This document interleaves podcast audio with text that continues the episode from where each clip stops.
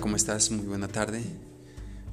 Eh, quiero compartir el tema de hoy llamado Buenas promesas. Josué 21:45 dice, ni una sola de todas las buenas promesas que el Señor le había hecho a la familia de Israel quedó sin cumplirse. Todo lo que él había dicho se hizo realidad. Yo quiero hablar respecto de que Dios hace promesas a sus hijos y cuando Él las hace, las va a cumplir. Él no va a fallar, Él va a ser fiel, Él no va a mentir y su fidelidad es para siempre. Dios garantiza por Él mismo, por su propia palabra, que va a suceder, que se van a cumplir esas buenas promesas para sus hijos, pero lo que debemos hacer es alinearnos a las promesas que Él nos ha dado.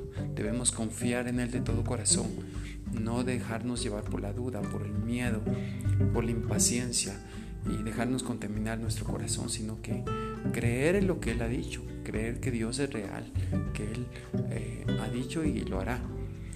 Porque sus promesas van más allá de nuestros métodos, de nuestras maneras, de nuestra forma, de nuestra lógica.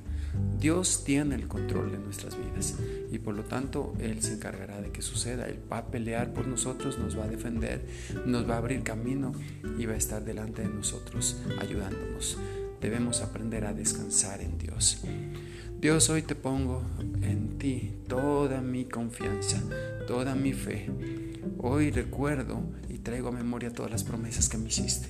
Quizás han pasado días, meses o años, pero no dejo contaminar mi corazón por la impaciencia o por el temor o mucho menos por la duda, sino por lo que tú dijiste.